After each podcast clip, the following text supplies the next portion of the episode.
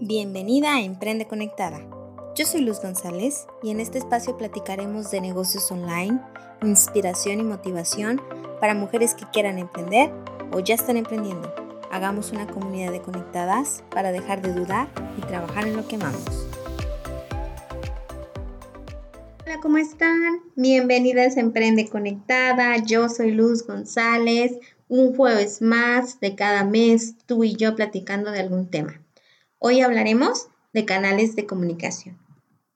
Nos dirigimos hacia nuestro cliente final de diferentes formas, que si un post en redes sociales, que por medio de nuestro blog, que mandando un mail, o sea, haciendo email marketing, o en alguna colaboración con un blog, o como lo que estoy haciendo ahorita, un podcast.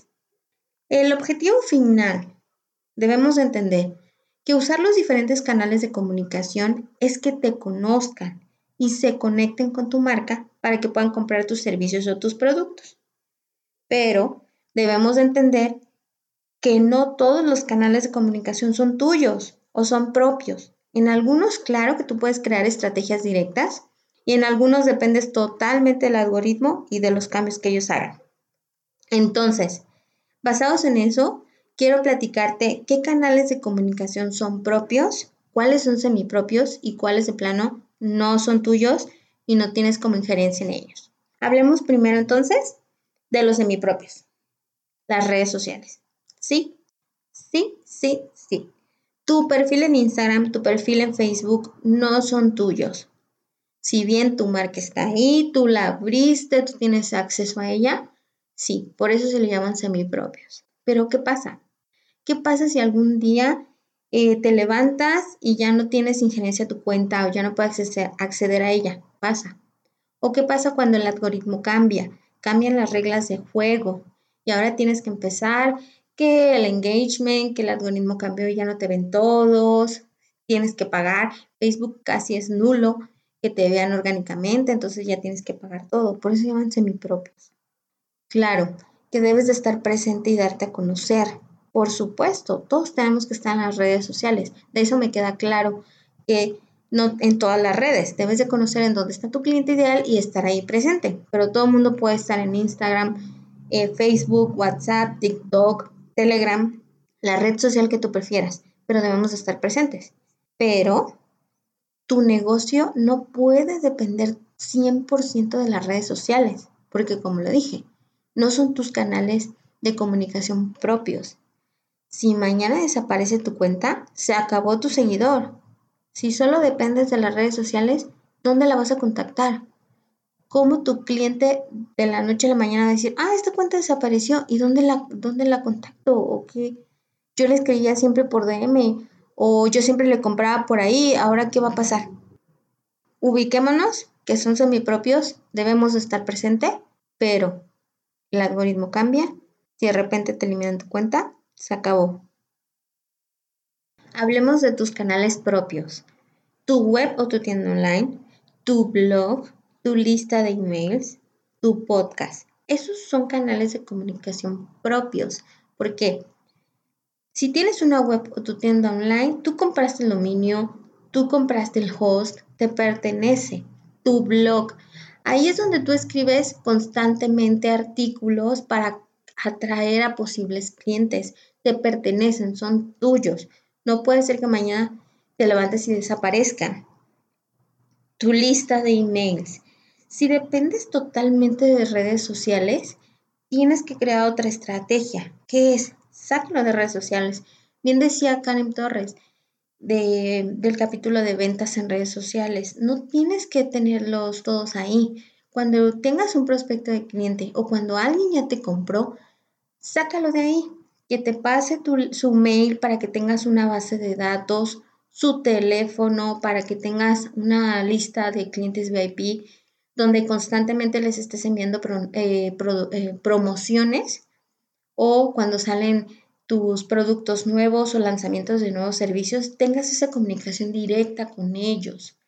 Entonces, tienes que tener otra base de datos. Si el día de mañana desaparece tu cuenta de redes sociales, al menos tú tienes esa lista de clientes, te puedes comunicar con ellos, decirles qué pasó, ya al menos esos clientes saben de ti y te pueden seguir comprando. y hacer email marketing. Ahorita es la comunicación que tenemos eh, más directa. Es una estrategia de comunicación. Y por supuesto, crea tu podcast. Un podcast es otro canal de comunicación que sirve para atraer a tu cliente ideal. En ese embudo de ventas y de contenidos que te están enseñando está el atraer. Entonces, ese tipo de contenido o de canal de comunicación sirve para ese, para ese pasito, el atraer a, prospectos de clientes. En esos canales de comunicación que son tuyos, son los que debes enfocar la mayor parte del tiempo y crear contenido estratégico para ellos. Y bueno, los canales que son de otros y que no tienes injerencia en absoluto en ellos. Participar en blogs de otros, redes sociales de otros, buscadores y participaciones en otros podcasts. ¿A qué me refiero con participar en blog de otros? Por ejemplo, en el blog de Shopify o en el blog de Nube, que son em, tiendas en línea, donde puedes crear tu tienda en línea. Bueno, hay muchas emprendedoras que dan su trabajo y dan participación de escribir artículos ahí para darse a conocer. Pero no son, nada de esos son tus canales de comunicación no es tu blog, puede ser que negocies que te pongan tu nombre, puede ser que no, pero también es una forma de darte a conocer, pero es canal de otro. Redes sociales de otros también. Si buscas participaciones o que alguien eh, comparta un post que fue tuyo en otras redes, totalmente eh, de lo cómo lo quiere hacer la otra persona. Buscadores. Eh, cuando las personas están buscando en Google información y bueno, de repente aparece de tu información, de, de repente no, a eso me refiero. Y participaciones en otros podcasts. Si bien yo tengo invitadas cada semana, pues depende de lo que yo quiera ah, poner y es mi podcast. La, la realidad es que las, les doy exposición, pero ellas no tienen injerencia, ellas no pueden decir, ah, ponle esto y ahora quiero decir esto, no se platica pero en realidad no es tu canal de comunicación. Estás participando para apalancarte, eh, para darte a conocer, pero en realidad no es eh, propio. Con esto no quiere decir que dejes de, de lado esos canales. No, tienes que apalancarte en canales de otros para darte a conocer, pero como te dije, son los que menos puedes controlar. Y para ver qué hacemos o no, o qué información o qué trabajo damos en estos canales, como son los que menos controlas, tienes que hacer una clasificación de lo que te dará exposición verdadera y cuál no.